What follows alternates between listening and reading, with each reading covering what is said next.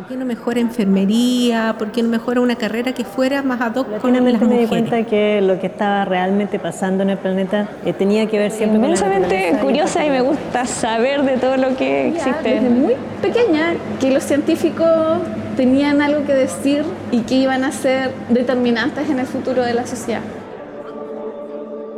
Estás escuchando la segunda temporada de La Ciencia de la Ballena en podcast. En esta temporada te estaremos compartiendo historias e investigaciones de mujeres científicas del área de las ciencias naturales.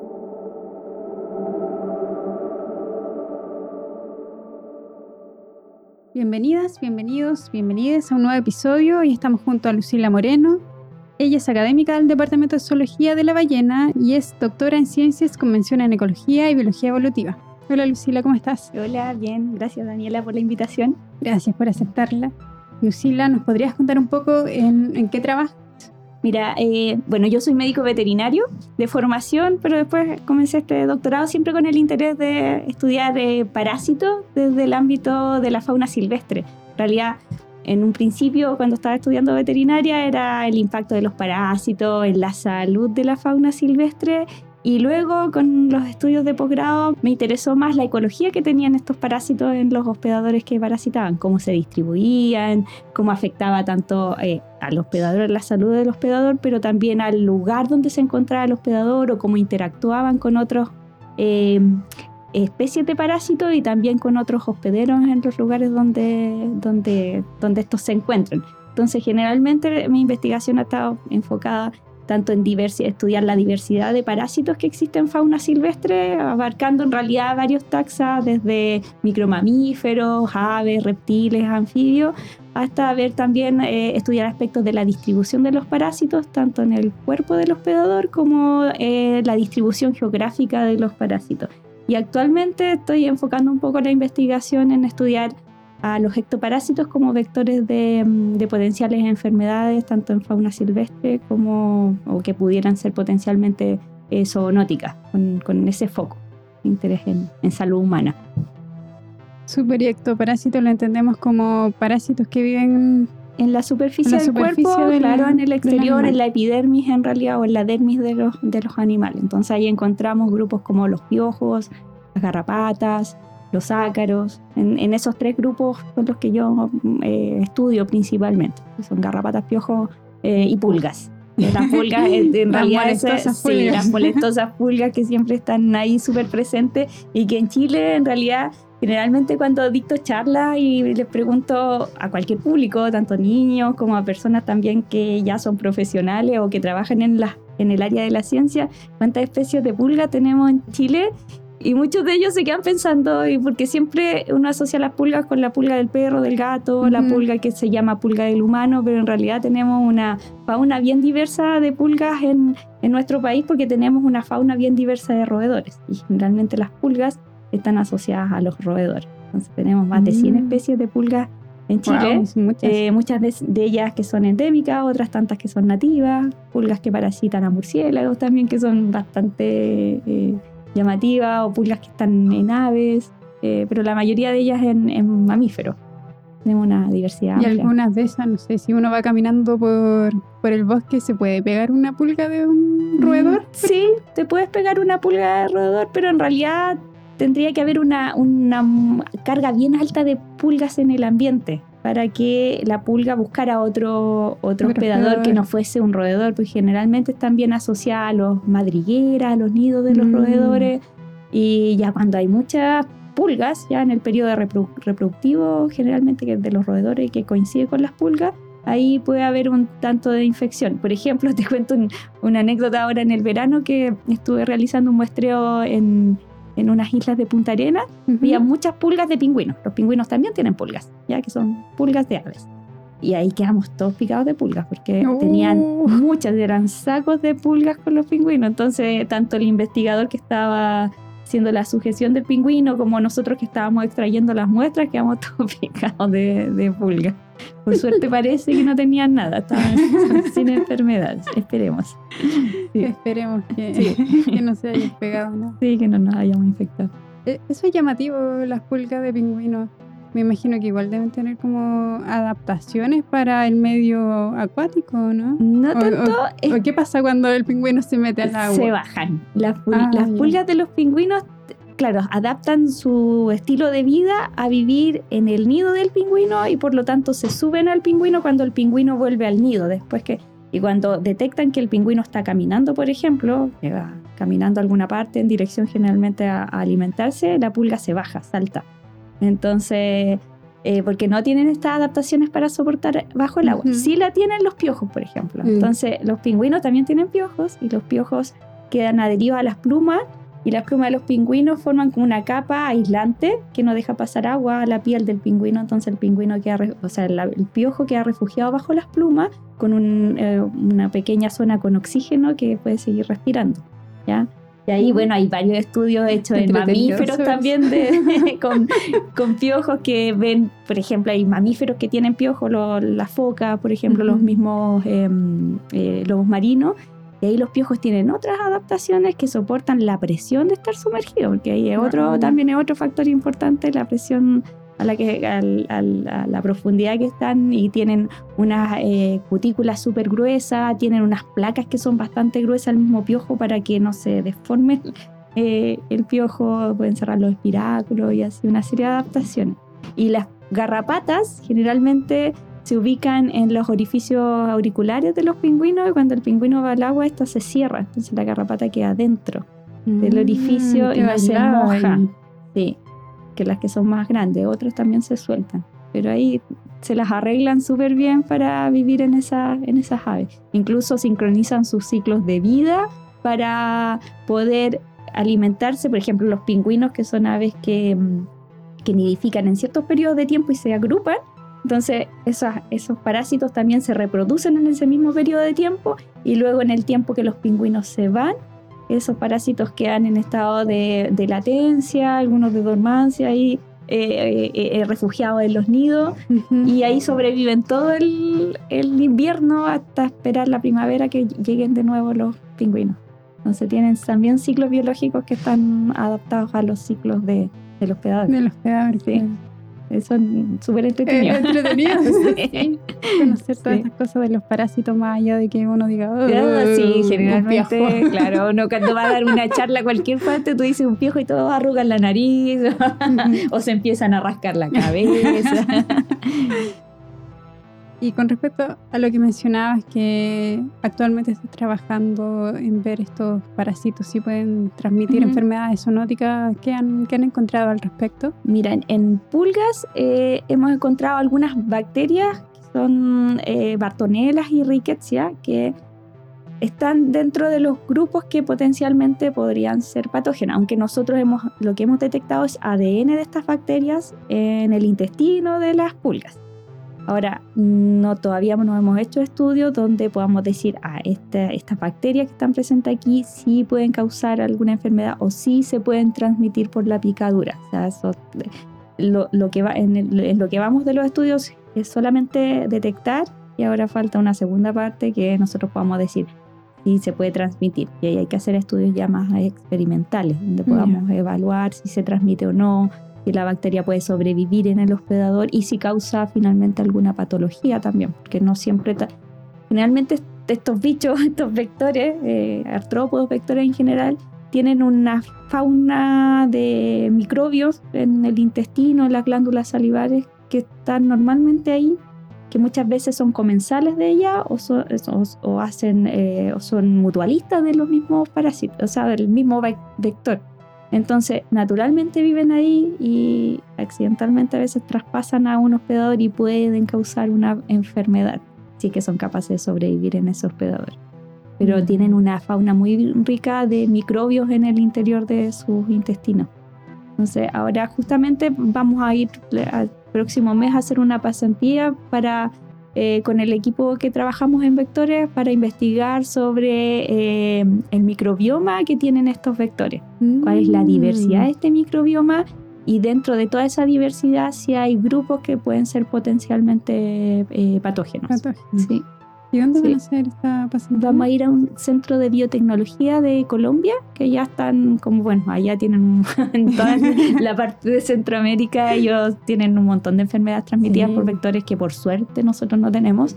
Eh, entonces ellos llevan eh, muy adelantado todo este tema. Acá nosotros en Chile no... Aunque trabajamos varios en, en vectores, ahora eh, se ha ido aumentando las personas que trabajamos en estos grupos. No hay como un centro, un instituto que nos reúna a todos. Claro. Entonces, nuestra idea, que es un proyecto que tenemos ahora que reunimos a colegas que trabajan en Garrapatas, en Ácaro, en Vinchuca, que nos adjudicamos este proyecto es justamente empezar a trabajar en colaboración y que podamos juntos empezar a, a gestionar proyectos ya un poco más, más grandes y que abarquen más zonas y, y otros también patógenos que sean de interés. Claro, ¿no? Súper, genial. Sí, sí, sí, que estamos todos bien entusiasmados con eso. Sí.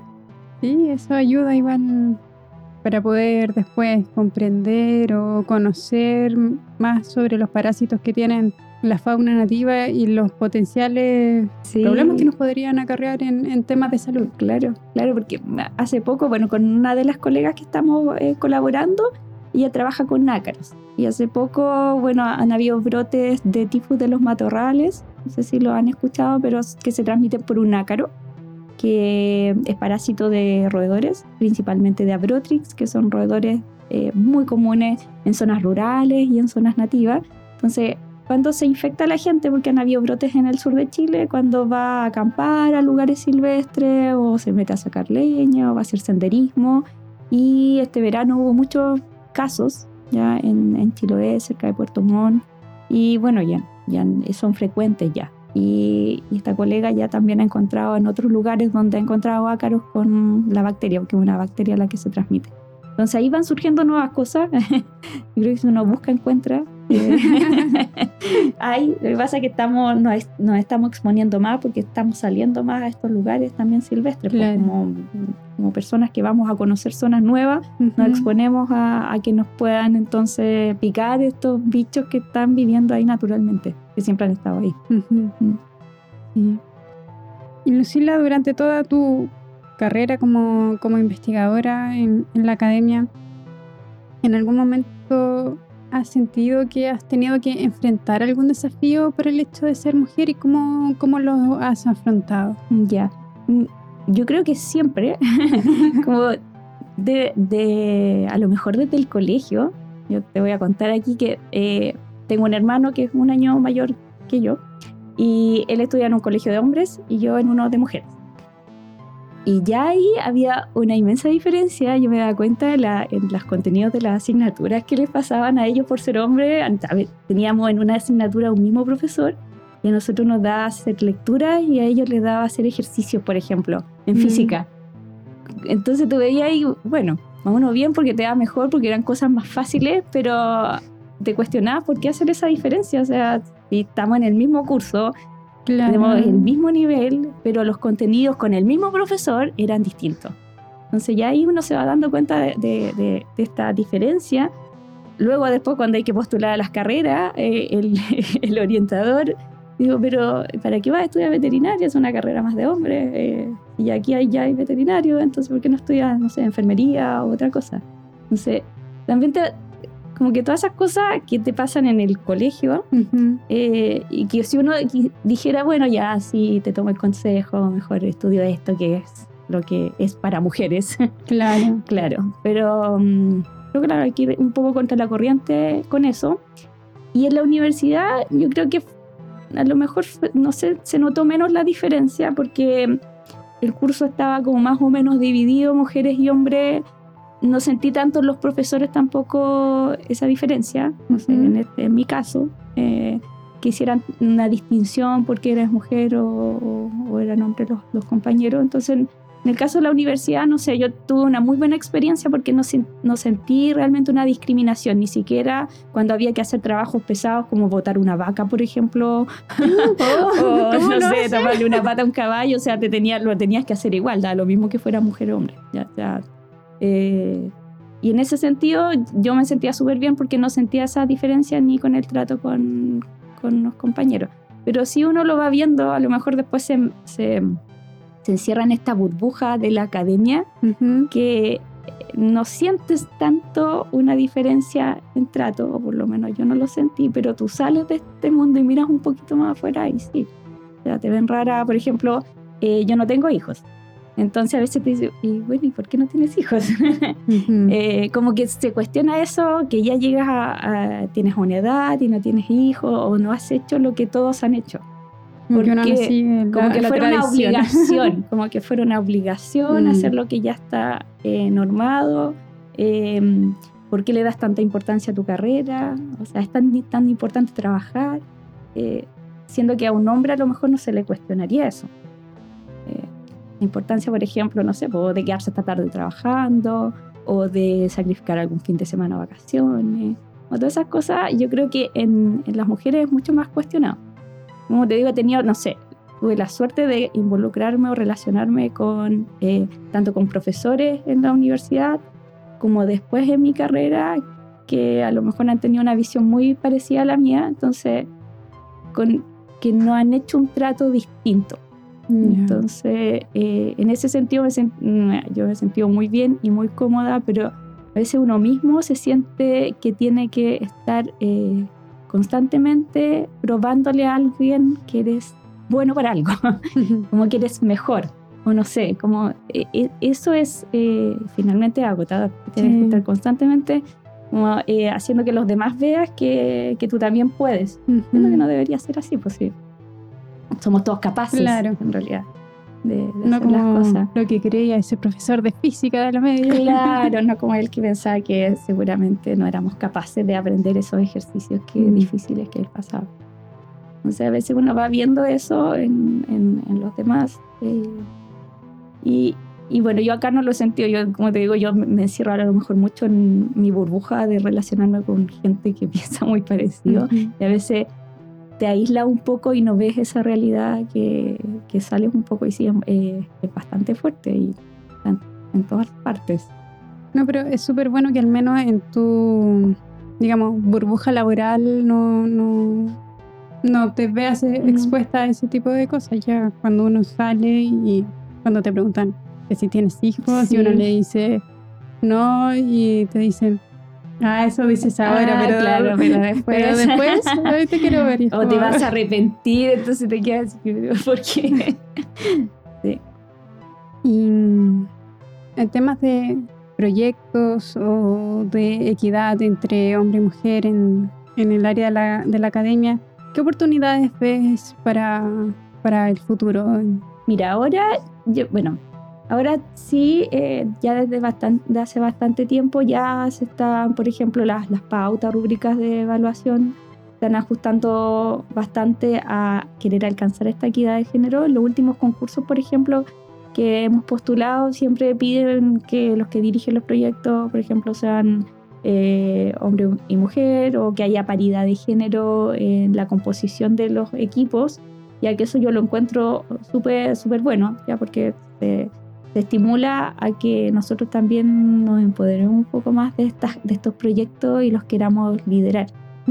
Ahora, ¿qué problema trae eso? Que yo la otra vez lo conversaba con, con una colega, es que en general somos menos mujeres en la academia. Y por lo tanto, eh, esto querer, de querer participar en todo porque te piden equidad de género, muchas veces hace que te invitan porque hay que alcanzar la, la equidad de género nomás. O, o te invitan a todo y quieres que participen en todo y obviamente el tiempo no te da para participar en todas las cosas que te invitan porque eh, al final no terminas haciendo nada bien y es porque falta presencia femenina finalmente eh, en la academia y, y finalmente lo que trae eso como consecuencia es que la carga que tienes sea mayor porque estás participando en 10.000 comités donde todos tienen que haber Mm. mujeres, estás participando en la postulación de un montón de proyectos porque en todos se piden mujeres, entonces al final es- está como sobrevendida porque no, hay más gente que tampoco eh, trabaje en eso. Y eso genera bastante presión en general. Porque además de eso, que es lo que te decía, que todo lo que, lo que esperan es que esperas que esperan que te, obviamente te adjudiques esas cosas Ujú. o, o uno siente que las demás personas están esperando eso, está esa, esa presión inconsciente que no debería estar, pero que existe. Bueno, eso es como, no hay muchas mujeres para llegar a, a postular a estos proyectos. En pregrado, ¿cómo, ¿cómo se ve? No sé, yo pienso, estoy pensando, quizá en pregrado sí se ve más o menos equidad entre, no sé, quienes entran, por ejemplo, a biología. Sí, Pero después los que, las mujeres que llegan a, a tener doctorado o que llegan a tener, no sé, más grados académicos, ahí pareciera que, ahí, pare- que baja. ahí baja, claro. Ahora, eso también ha ido cambiando. Yo yo ya llevo más de 10 años acá en- con formación de posgrado y, y claro, en un principio sí, era mayor cantidad de hombres. Ahora yo creo que se ha ido equilibrando un poco. Ahora, ¿cuál es la diferencia? Sí, que se puede estar equilibrando esto es en la cantidad, por ejemplo, de tiempo que demoran a veces en terminar eh, su programa. Porque hay maternidad entre medio, o porque hay otros eh, problemas, a lo mejor también generalmente las mujeres son las que se hacen cargo a, veces de los padres, y, y eso hace que hayan a veces demoras en- también en, en el término o después en ejercer. Cuando ya termina, eh, a lo mejor ahí, no sé, tienes otros problemas asociados justamente con el hecho de, ser mujer eh, que hacen que no puedas entonces inmediatamente trabajar, ejercer, o a lo mejor alguna dependen de ti otras personas, por lo tanto no puedes a lo mejor ir afuera a hacer un postdoc, o no te puedes cambiar de ciudad donde se ofrece la, la, la plaza, entonces ahí hay algunos problemas yo creo que ya se asocian más, más que a la cantidad de personas que ingresan, es al, al tiempo que permanecen en, en los programas y después al, a la, al, al encontrar eh, trabajo ya definitivo en lo que te formaste. Que podría Mm. estar asociado a ese, a ese rol de cuidadora que, que de cuidadora y de muchas cosas que se asume que, Claro. que una mujer como mujer lo tiene que hacer. Mm. Pero lo bueno es que igual se han visto esos cambios de, Sí, de yo que hay más visto, yo- mujeres yo soy más positiva. O sea, yo sé que falta mucho. Ya como te digo, uno está aquí en esta burbujita que a lo mejor funciona un poquito eh, diferente o más rápido o no se nota tanto, pero uno sale de esto y sí hay mucha brecha. O sea, todavía hay, hay muchas funciones, tanto en el hogar como en la sociedad en sí, que se le cargan a las mujeres, que, se, que también eh, está esa sensación de que somos a veces menos capaces de hacer cosas, o que somos más sentimentales, todo se asocia toda la parte que está asociada como a ser débil, que no tiene nada que ver. Entonces, que eso también va, va- yo, yo lo veo desde el punto de vista ahora de los hombres, que también es malo para ellos, porque también ellos tienen que, eh, no sé, también sentirse como más responsables de hacer otras cosas que se supone que tienen que hacer. Claro. Como, como que la mujer tiene esa máscara de la sensibilidad Sí, y eso, débil y que los hombres tienen que estar Claro, ahí. como, que estar "Oh". ahí fuerte. y tal. Claro que no, no, no, no tiene mucho sentido en Ujú. realidad. Entonces, sí, eso todavía ocurre y mucho. Ocurre mucho, o sea, nos falta, nos falta harto par- por cambiar. Pero vamos. Sí, yo Vamos soy, ahí. soy positiva.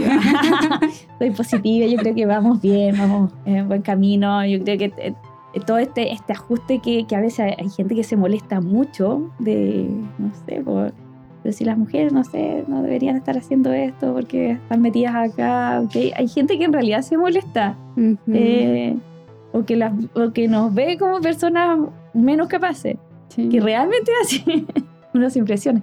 Pero, pero eso hay que empezar a cambiarlo de a poco. A lo mejor van a tener que pasar varias generaciones para, para que cambie. Y yo lo veo que ya los estudiantes uno ve cambios. ya, se, se ve, se ven cambios. Con Los, los niños más chicos también uno va viendo cambios. Pero como esto se arrastra de la familia, en Sí, realidad de son la cambios en súper lentos. Son cambios le- muy lentos. Ujú. Súper, muchas gracias Lucila por contarnos sobre tus investigaciones y tu, tu trayectoria dentro de la academia y, y vamos. Gracias, gracias por la invitación y qué bueno que estés eh, haciendo esto y éxito en todos los programas que, que vienen con investigadoras. Muchas gracias. Chau, chau. Chao.